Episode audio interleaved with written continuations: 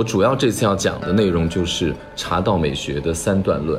给大家做一个简单的自我介绍，自报家门。我本身呢是美食媒体人，这十多年来我一直在从事对中国风物的寻找。嗯，寻找呢也是我的工作，也可以说是我的爱好。因为我本身我在做电视的时候，大多数的节目都是在做美食节目，就跟吃吃喝喝有关，就是美食节目主持人。但是呢，我最大的爱好就是在我行进中国各种山区，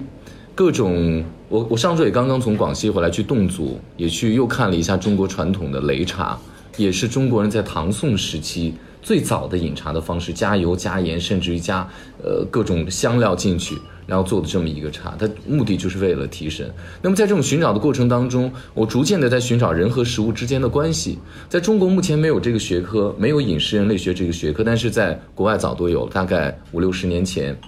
就已经有了西敏斯。呃，大家感兴趣也去看他的书，就叫做《饮食人类学》的书籍。中国有人类学，但是没有饮食人类学，因为懂人类学的这些专家们，他不见得每一个都有这么。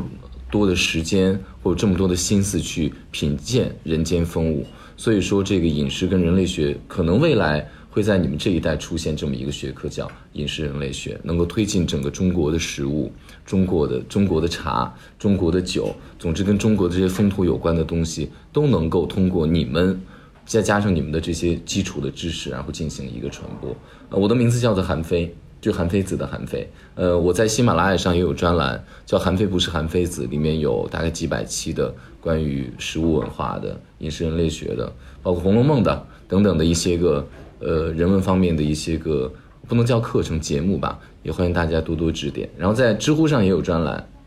然后也也写一些茶的文章。我认为文字可能会更加，呃，能够代表我的，呃，品味或者我的审美一些。也希望大家能够多多去看。那么我们稍后就会带着问题来进行今天的课程了。呃，我首先想问大家一个问题啊，大家可以现在不要回答，最后告诉我，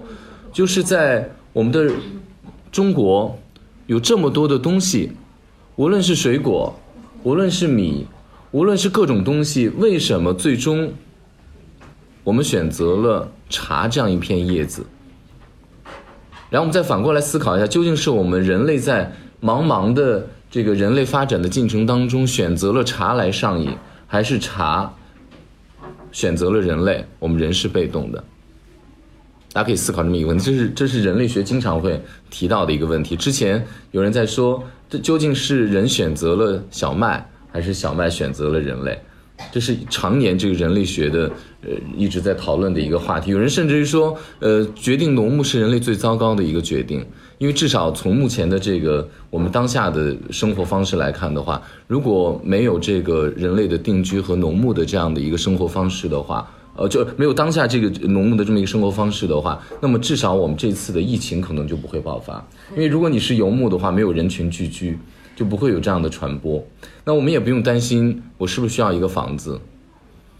我是不是需要很多的银行的存款？如果我每天都浪迹天涯。我每一周用两天的时间吃饱了饭，我剩下五天时间只要撑饱肚子，天天晒太阳去玩就好了。我只要逃过逃过我的天敌，不要被它攻击，我就可以过得非常自由自在。但是它的缺陷也非常的明显，为什么？因为你很可能没有文字，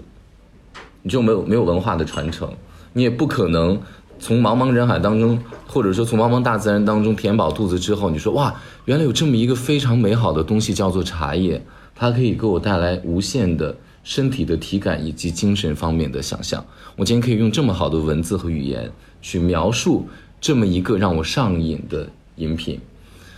为什么人会选择茶，不会选没有去选择水果，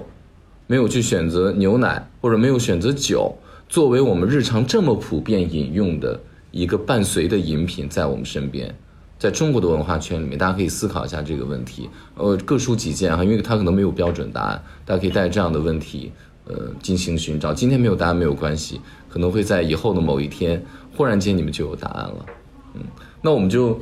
我就简单呃讲一下，就今天我们要讲的这个美学三段论的大概的内容啊，可能略微有点枯燥，有如果太枯燥的话，大家提示一下，我就讲的就不要那么枯燥，或者把难度稍微降低一下。呃，美学三段论，大家之前有读过相关的这方面的文献吗？所谓的三段论分三段，第一段是借题，第二段是本相，第三段是本相的本相。那把它用到了中国的审美当中呢？比如说我们在说中国的美学三段论的时候，看中国的古代书画的时候，比如比如说我们在看山，那我们在第一段的时候，我们这介体就是山嘛，我们看山是山啊。我我从小在草原长大，没有见过山。第一次当我到了这个北方，看到北方的大山，看到南方秀丽的山的时候，我一定说啊，这个山好美，这山好秀气，这个山好雄壮，这个山好险。这就第一段看山是山。那么当你在具具备一一定的人文的素养之后呢，你看山就不是山了。为什么？因为山会寄托你的相思。比如说，我们老说闻喜闻似看山不喜平，我们会用这样的人文哲学东西套用在自然风景当中。我们老叫，我们可以叫它格物，或者说我们叫借物抒情，就是第二段的，就是呃，实际上它是具备我们精神一定的情感的，那就是看山不是山，这第二段。那么在第三段，实际上，呃，看山还是山，因为有的人在说，好像就像我们的人生一样，一开始当呃刚刚出生的时候，呃，看见每一个事物都是非常的清新的，我们都是好奇的。但后来呢？当我们人生有一些经历的时候呢，我们总喜欢在其中，比如说我们在喝茶的时候，比如说我们在跟别人交往的时候，会会讲一些人生的道理。有的时候是鸡汤，有的时候可能的确是一些成功的经验。那么到最后呢，人生淡薄之后，你会发现其实啊，也不欲说还休，然后你你最后也不想讲了。真要说的话，却道天凉好个秋，就是你已经不再讲人生，不不去上层楼了。然后你最后讲啊，其实还就是今天天气有点凉，就这样，就最后又回到这个阶段。但是第三阶段的看山是山，跟第一阶段的看山是山是完全不一样的。那我们喝茶也是这样的，当你从喝白水步入到喝茶的这个环境当中的时候，第一个阶段喝茶一定是喝茶试茶，你会用你的舌头来分辨绿茶是什么味道，比如说龙井的那种豆香。我在第一次喝红茶的时候，我们在喝小种的时候，我们要区分它和其他的红茶，它里面有的是干果跟桂圆香，而不是一些台地茶带来的红薯气味，它不是红薯味道。那这是你要第一段要做的，就是你喝茶试茶，A 茶区别于 B 茶，红茶区别于绿茶。这是第一阶段。那么到第二阶段的时候呢，我也会讲很多的。今天可能大部分时间也会在讲，就是茶会给我们带来多么大的精神享受，这是我们精神上瘾的一个最重要的原因。有本书叫《上瘾五百年》，它里面讲酒，包括讲鸦片等等等等一系列的人去上瘾的东西。然后呢，实际上中国没有酒神古代，但中国有酒神精神，李白是。热爱茶的这些文人墨客，他们当然都是。那么，在这个阶段，大量的文字、诗词、歌赋都在描述第二阶段的喝茶不是茶，因为它跟我们的，比如说“且将新火试新茶，诗酒趁年华”，那他会告诉你，其实，在我们人生的某一个阶段的时候，我们应该是抓住人生最美好的时机去享受当下，叫“新火试新茶，诗酒趁年华”。当你老去的时候，像我妈说的，说啊，你一定要穿漂亮衣服。我说为什么？你现在要攒钱去将来养家呀。她说，妈现在已经五十岁了，我如果现在有钱去买最漂亮的衣服穿上，我能穿出三十岁的我吗？我穿不出来。她忽然间给她就上了一个层次，就只是一个穿衣服的事情，实际上就是第二阶段的喝茶不是茶的这一段。那么到第三阶段，喝茶还是茶。为什么？因为你走过这个阶段，喝茶还是茶的话，我相信，但是这个阶段很难达到，就是你只是专注到茶本身了，这个茶的风土，这个茶给我带来的味觉上的享受，我只是在用我我的这个感知力，就是我要足够的专注力，我甚至要调整自己的呼吸，好像是那种最高阶的瑜伽的瑜伽室那样，然后我只是在喝茶，就是喝茶，跟别的事情都没有关系，这个阶段很难达到，但是。虽不能知，心向往之。我们也希望最后我们每一个喝茶的人都能到这个阶段，因为它毕竟是我们美学的一个比较高的一个阶段。那么这是简单的一个理论。如果大家还是没有明白这个的话，我再举一个例子。那么大家读过庄子，庄子有一个故事，就庄子有一天去拿一个骷髅头去枕着骷髅头睡觉的这个故事，应该都听过吧？实际上，中国的美学三段论早都有了，在庄子。甚至于更早的时间都有了。庄子有一天，他就拿着一个骷髅头，然后在那，因为那个是乱世嘛，呃横尸遍野，然后找到一骷髅头说：“哎，你当年是怎么死的？你是战战乱死的吗？你是饿死的吗？还是说你突然间暴毙？还是说你非常的幸运，你寿终正寝，在路上睡了一觉，然后你就没有任何痛苦，你就离去了？你之前是达官还是贵人？还是说你之前是一个流氓土匪？还是说你之前穷的一无所有？”他实际上已经区别于我们入世的人，就是我们普通的人，他已经有另外一个思考了，就是说，无论你在人世间多么的争名争利，你最终还是化作白骨。那么，你为何不在这个漫长的或者说不是那么漫长的人生当中去寻找一个真我、自我的价值呢？它实际上就是从第一阶段。美学的一段论到第二段论了，对不对？就对生命的思考。那么，这个故事没有结束，但是以前呢，讲到这个故事的老师大概讲到这结束了。然后他就做了一个梦，梦里面那骷髅头就过来找他了，好像听起来像鬼故事啊，有点吓人。然后那个那骷髅头又来找他说：“哎，你这人烦不烦？你好讨厌！我就是想在。”路边，我一辈子被被民人间这些个爱恨情仇折磨，我都烦死。我好不容易死了，我死了以后，我现在路边，我想晒晒太阳晒太阳，我想去淋雨淋雨，我想干嘛就干嘛。别人踢我无所谓，踢到哪里是哪里。我每一段都是风景。你干嘛把我整到你脑袋底下，还问我这么多的问题，让我去思考我之前是什么？你烦不烦？实际上，这个是美美学的一个最高的一个定论，就是本相的本相。庄子以为他。敲骷髅头的时候，反问他：“你之前是谁？你之前争夺那些有意义吗？”他认为这是生命的本相，对吗？错了。人家骷髅头反问他的时候，庄子的一个自嘲就是说：“其实哪有那么多的是是非非？哪要去思考那么多关于人间的入世的那些？我当官没有，我有钱没没有没有这些关系？我就是在这里享受此刻的太阳。”然后别人会跟希腊也有这样的呃这样的一些个寓言故事嘛？别人就说：“哎，你要不要去跟我当官？你要不要怎么样怎么样？”他说：“啊，麻烦你让开一点，你挡住我晒太阳了。我此时此地已经在享受人生了。”这就是美学三段论大概的用通俗的方式让大家去理解。那么茶也是这样的，所以我接下来讲茶的第一段论，就是茶是什么？也问大家一个问题：为什么在这么多东西当中，我们选择了茶？是我们人类选择了茶，还是茶选择了人类？我先给出我的答案，我抛砖引玉啊，大家最后可以呃文字给我，或者说待会有时间大家可以讲一讲，就为什么不可能是果汁呢？果汁变成我们每天可以无限畅饮的这么一个伴随性的东西，或者说白水，为什么不是白水呢？其实水挺困难的，我们身体的确需要水。但是呢，当我再去翻整个人类的，我看了一本书叫《异景时空》，是一个医生写的。呃，世界历史上的若干次瘟疫，就这次的疫情让我做了一个思考，我就发现哦，以前的瘟疫大部分好像感觉不是通过呃空气传播的，因为人口比较稀少，好像通过水传播的。就当我想去害一个族群的时候，我只需要在上游撒一些毒，或者撒一些瘟疫的病毒，然后流到下面，然后那那整个村可能人。全全都死光了，所以我们很难获得干净的水，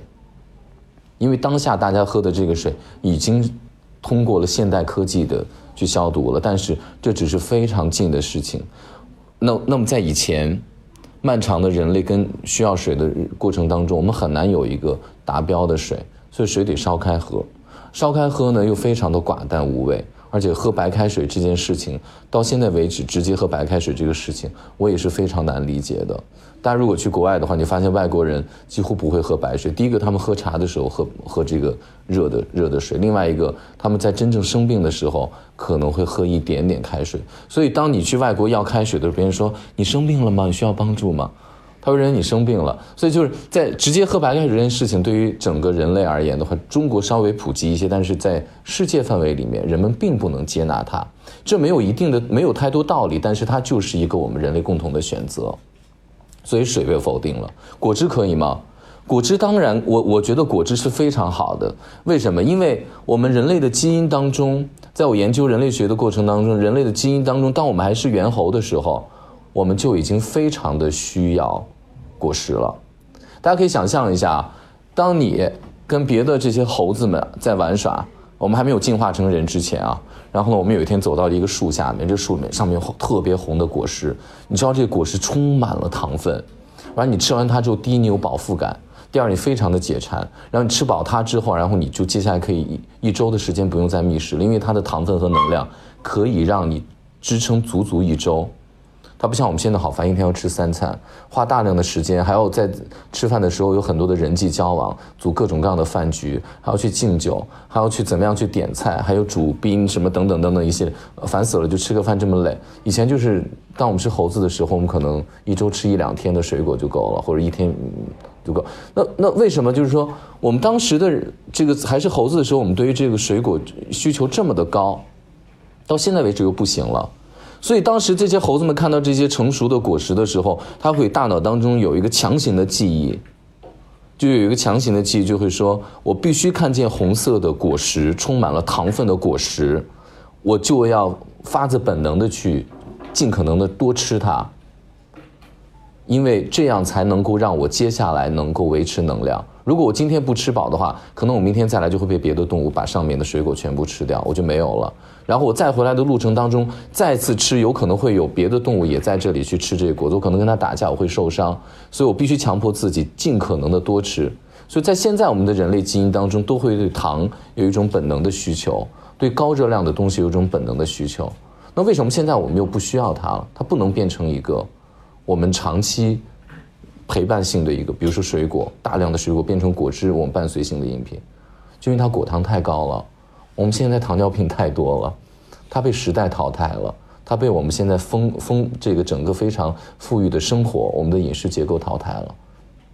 尽管说近五百年来大部分时间人类还在挨饿，但是这么高糖的水果已经不是人类一个最重要的选择了。那么有没有可能是牛奶呢？大家有没有尝试过长时间喝牛奶？对我们的我我们的东方人种啊，我们也叫蒙古利亚人种。我们的这个人种啊，就是有一种天生的缺陷，就是我们的我们乳糖不耐受，就喝喝太多牛奶会拉肚子。我我我小的时候就喝不了牛奶，我总是觉得我妈给我喝的牛奶变质了，所以我到很大的时候，我依然还在喝母乳。对，后来就没有办法强行断奶，就是我们对于这个乳糖是不耐受的，所以牛奶也是没有办法长期伴随我们的。有没有可能是酒呢？对你没有办法正常工作了，所以酒只是我们人类很短暂的时间，或者某一个是尽管，嗯，尽管我酒也是我非常喜爱的，我去过的太多太多酒庄，可以从早上喝到晚上，但是我一年没有那么几天时间。是在酒庄里面从早喝到晚的，因为即便是我酒量很大，但是可能我的肝脏也受不了，对，也很容易喝出肝上面的问题，所以酒也不能变成一个长期的健康的饮品。那么综上所述，好像茶能够尽可能的满足我们这样的条件：第一，它可以是用已经烧开了的杀过菌的水；第二，它有品味，它是好喝的。它是讨好我们舌头的。第三，它又会有那么多的茶，会让我们大脑会有多巴胺的兴奋啊，就会给我们传递一个兴奋因子。然后我们兴奋之后，它的香气也罢，它的这种挥发性的这种分类物质也罢，它会让我们有奇怪的想象。所以这就是古代的人们对于香料的执着，对于香料执着。茶也是，我可以把它定义为香的某一种一种嘛。它给我们带来很多的想象，好像短暂时期让我们达到了一种禅定感。或者用欧洲人的语言说，我好像离天堂近了一步，这是茶给我们带来的一种想象。然后我们可以写好多好多漂亮的文字，我们可以写很多很多的，就是文人墨客的这种跟自己人生经历等等这样的。所以它又是上了一个层次。那么再不济呢，我们柴米油盐酱醋茶也是一种生活方式，我们琴棋书画诗酒茶也是一种生活方式，因为它不挑阶级。它是不挑阶级的，就是包括我，我前两天我我我去了这个侗寨，我又去看了他们传统的这个呃擂茶的方式，我会发现可甜可咸，可加油可不加油，你里面可以加主食，你可以不加，然后他把茶呢捣得很碎，其实就是抹茶的前身吧。现在在日本大家去喝抹茶道的时候，那个抹茶的前身大概就是这样。呃，我在这里不是在诋毁说呃日本的茶道没有进步啊，他们高度精致化。高度让它它不是它不是它不是让它范围变得更广，换一个方式，而它在这个食用把茶连喝带吃的这个方式，它增加了很多仪式感，尤其审美，比如千里说他对于这个他用的乐烧等等，这个他对黑的无尽的追求，然后他对于这个瓦比的这种追求，他也达到了一种极致，这种极致它本身也是一种进步。就是我只要原地踏步，原地踏步不是错。我一直说，你原地踏步足够踏的是，你可以把地球踏穿，你可能比别人更快绕到地球另一端，所以它也是一种进步。那就是你你钻研的足够深嘛。那我们中国忽然间在某一个阶段，我们就放弃了，我们就放弃了就是这种传统的饮茶的方式，就类似于我去少数民族擂茶呀、打油茶这种方式。那么这种方式大概在唐宋之前。我们都会用这样的方式。宋朝比唐朝稍微更精进一些。之前不是网上讨论讨论很火什么唐呃长安十二时辰的那个里面，然后里面很多人很惊讶说：“哇，你们这个茶里面竟然加盐、加香料、加各种奇怪的东西，一点都不奇怪，因为茶本来就是原本就是这么喝的。那你让我现在会有人说，我们要不要复原一下唐代的茶是什么样的感觉？我们去喝一下唐代的茶，我不要，因为一定不好喝。”因为我曾经做了一次尝试，我们在做了一期节目，在央视做中国味道，我们成立了一个中国味道博物馆，说想把这个古代文献当中的食物，然后放到。我们当下的生活方式当中，然后呢，我我我就我就提议说好，那我们就把《清明上河图》当中的某一款宋代的这个东西拿出来，然后我们还找了这个宋学研究专家，然后呢，跟各种大叔来研究当中的某一个某一个叫什么什么香引子的东西，然后是宋代的一个一个一一个甜水，一个糖水，然后我们当时在吃它，所有人吃了一口之后都吐出来，为什么？因为真的是甜到发苦，齁死人。然后我们在想，哦，那个时代的确，你看那个时代非常的缺乏糖，因为糖是唐代的时候呢，然后呢，唐僧把制糖工艺他取取经回来之后带回来，他带回来梨，然后带回来之后呢，我们才开始有糖。但是它无论如何都是一个稀缺的。大家知道，就是呃日剧的时候呢，呃日本人给台湾留下的很多让让台湾能够发达起来的很重要的一个就是糖厂，就是糖厂。呃，然后呢，季羡林先生也写了一个几十万的糖史。他也在研究这个这方面，就是从古代到现在，糖在我们整个工业进步的过程当中，对于我们整个世界经济的呃这样的一个影响。那么我们在喝，因为当时呢，就是因为糖很少。所以在宋代，在《清明上河图》当中的那个，我我大概印象记得叫香引子那个东西，就是它糖要搁到很多很多很多很多很多，超级多超级多，可能那个浓度不亚于咱们现在吃的加麻加辣的牛油火锅的那个汤底浓度。如果我们在可能再过几百年之后，让以后的人类再回过头来再去吃我们现在的麻辣火锅，他们也也一定会觉得很难吃。因为他们到那个时代已经淘汰了这样的风味了，你让我再去回到那个时代去喝那样的东西，我是坚决不会去的。那么唐宋之后，到了明代又是一个转变，明代明代就出现当下大家这个方式了，粤茶，三点水，就我们用煮开的水去粤茶，我们就不用再去吃茶了。然后呢，我们制茶的工艺跟以前一定有极大的差别，现在的茶种跟之前也有极大的差别，所以。它是完全两种类型的饮茶方式，可能决定它制茶的工艺，包括它的茶种都会有很大的差别。有人说，那我要不要去还原宋代的生活方式的时候，把宋代这个这个抹茶的这些全都拿出来，我们去感受它多么的风雅呀？风雅的生活方式，它的哲学想象、美学想象，我们是可以接纳的。但是我们不见得一定要取它那样的风味。为什么？因为它明明就不好喝，已经不适应我现在的味了。我我都比之前他们进化了一千年了，难道我还要退步回去喝那样的味道吗？那我们当下就做我们当下该去做的。我们所以传统是要坚持的，但是我们茶一定要不断进步，就是我们对茶的不断的选品种也好啊。然后我们茶不断的怎么样？所以有的人说哦，你们现在流行的那个什么什么样的茶然后不好什么的，我我觉得不是这样的，我觉得不是这样的，就是它也一定是在我们茶客跟茶师，包括茶种之间的这个几方的不同的进步、不同的努力，然后我们让这个东西变得更好。所以未来茶变成任何一种味道，我们都去尊重它。包括我自己还亲自去试，我连我连我连立顿红茶。连立顿的茶我都要试一下，不同价钱有什么样的区别，我都要试一下它的拼配工艺。然后呢，我还要跑去喝那个非常，我不能说人家这个难喝哈，就是他们的西兰茶。就斯里兰卡的茶，然后他们的大使送给我之后呢，说他们国家最好的茶，然后价钱昂贵的不得了，那么一小罐几千块钱，然后我就喝它的时候，我觉得真的非常苦涩，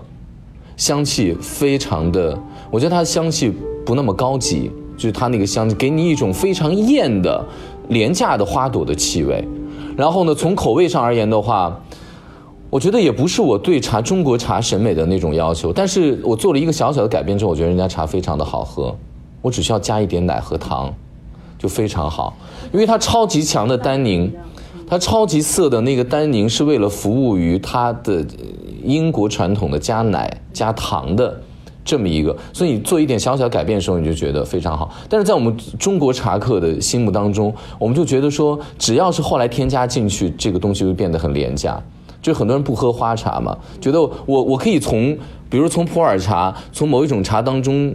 某一个气味当中找到兰花，找到茉莉花，找到，比如说，甚至于我喝岩茶最高的时候，他们说可以找到水蜜桃的香气。我如果从茶本身当中我摇青，我通过工艺，然后让大家让茶客感受到这个，这是一个好的。但是如果说我我我直接加水蜜桃进去不就完了吗？是不是就显得 low 了，对不对？就很 low，那我当时就呃我的审美是不能接受，但是我觉得站在大维度，站在呃这么一个更宏观的维度去思考这个问题的时候呢，我倒觉得没有什么，我倒觉得往往往茶里面加奶，加什么没有什么，因为我我有的时候真的就当我工作非常累的时候，我就会去喝一个那个丝袜奶茶，然后它那个脂肪给跟包括那高能量加糖之后给你带来的瞬间的一个解压。你多巴胺的一一秒钟的上头，其实是我们喝这种慢茶也很难得到的。所以我们的人生需要快乐，当然也需要慢乐。对，喝咱们的中国茶是慢乐，但是往往喝某一种快的饮品的时候呢，它也是一种，也是一种快乐。所以我也经常也会喝快乐水。我工作压力大的时候，然后我的导演问我需要喝什么，说要不要给您来一杯咖啡或者泡个茶什么，我说不要，来一杯快乐水。对，让我上去讲一些好听的话，这就是呃，我我认为大家应该用这样的态度去来来感受茶给我们带来。我现在讲的这个大概就是茶的第一个阶段，就我们讲喝茶试茶，然后茶的简史，然后大家其实可以去看很多的关于茶的这个历史的书籍，然后包括呃，我有有一本书叫做呃，我记得叫《绿色帝国》，一个外国人写的关于茶的这个历史的书籍。那我自己也专门去过美国去呃。看过他们那个波士顿清茶事件，在在那个波士顿有一个小小的楼，然后呢，就是因为几个人清清完茶，然后他们把那个茶倒到海里面，然后发生了几几几个人几个人死亡，然后就发发生一场革命。但是它只是一个导火索，但最重要的就是说，喝茶这个事件啊，在我们认为挺发达的美国，竟然可以构起这么这么对冲的一种。一种一种两元文化的一一一一种对冲，而且到现在为止也不能完全解决。然后你就说他们喝咖啡不就好了吗？你们美国人喝你们的那个 Americano 咖啡，你们就喝那种浓缩咖啡加一点水那种，不就好了吗？为什么还要喝喝茶呢？那么茶在世界文化当中，尤其对于欧美国家的影响，它实际上是喝咖啡。你发现没？它永远用的词语是精英。咖啡厅很多就是写包包括印象派的画家们，然后他们会在嗯咖咖啡厅里面聚会，他们顶多能把自己定义为精英啊，elite 那个词叫精英，那他们不是贵族。你发现大部分的茶在欧洲最早去的就是正山小种，然后去到欧洲之后，人们对他的这种想象，人们对他这种喜爱。是发生在贵族的，为什么？因为很少，而且我告诉你，即便是贵族喝到的，都可能没有武夷山农民当时喝的这个茶要好。为什么？因为当时为了避税，为了等等海关的原因，他们会和大量的杂草放在一起，所以他们喝那个茶有一半的味道是草的味道，所以。对，真的是用有很多的，所以我们现在也能够理解为什么就是我们去国外喝他们茶那么粗糙了。我们原谅他们，他们可能一开始的时候就是那个味道记忆就没有中国这么好，因为我们我们近水楼台，我们中国原产茶，所以我们更容易得到更容易得到好的茶。那么我曾经写过一篇文章，我就说如果没有茶，没有中国的茶，可能就印度不会再讲英文，不会去讲英文。如果没有中国的茶，香港。当时就不会被英国人拿去一百年，不，那它也不会成为现在的亚洲金融中心啊。那如果没有茶的话，鸦片战争也不会发生。然后有人还跟我叫板，呃，说呃，假设只归假设。那么我就做了一个逻辑性的推断：茶最早怎么到到英国人手上的？茶到英国人手上最早是因为英国人在做手术的时候，外科手术的死亡率非常高，死于感染。那忽然间有一天，他们发现用茶水煮过的这些个外科的手术的用具，可以大概减少百分之二三十，甚至于更高的死亡率。这个数据没有那么准确，因为当时也没有大数据的统计嘛。医生们大概就这么口口相传下来，然后人们就对茶趋之若鹜。他们说，既然用它煮完这个刀具可以让我们的手术的感染死亡率降低，那我喝它是不是也可以保健，让我身体不要发炎？然后人们就开始喝茶了。而且是流行贵族当中，类似于一种特别奇怪的偏方一样，出现在他们的文化当中。那么当时明朝跟清朝，中国人只认一件东西，要么就是啊两件东西，要么就是棉花，要么就是赤裸裸的白银。你看我们多么的现实。所以，所以这个拜银主义或者叫拜金主义，在在中国人这个脑袋当中根深蒂固。然后我去山西去那个平遥古城，我去看那个富裕家庭，他在他客厅的椅子下面说，最危险的地方就是最安全的地方，挖一个洞，底下全搁的都是大量的白银。所以有个电影叫《白银帝国》，然后当时我们只要白银，英国人没有办法了，把哥伦比亚的白银全部挖掘了给中国了换茶。然后把日本的呃白银也用光了，然后他们很很恐慌，说中国人不要别的，他们只要白银，没有白银我没有茶喝怎么办？因为茶会上瘾啊，他们真的就上瘾了，然后怎么办？没有任何办法，他们就想，那我们必须拿一个东西去抵消，做这样的对冲，然后他们就发现一个东西叫罂粟，然后他们做了一件东西，当时中国呢有很多都，比如说疟疾啊这些病。然后他还发现，第一个就是这个罂粟做成的鸦片，它可以有镇痛的效果，它可以当麻醉剂。然后人们发现它也有很好的治疗疟疾、腹泻的这样的一个作用。于是他们以同样的如出一辙的方式，把这个东西引进到中国，然后让中国人沦陷在这样的鸦片当中。那么后来才出现了虎门销烟，出现了鸦片战争等等一系列这样的事件出现。其实，把茶定义一个改变世界经济、世界政治、世界格局的一片叶子，我觉得一点都不为过。这就是茶第一段论的时候我想讲的关于茶的一个简单的简史。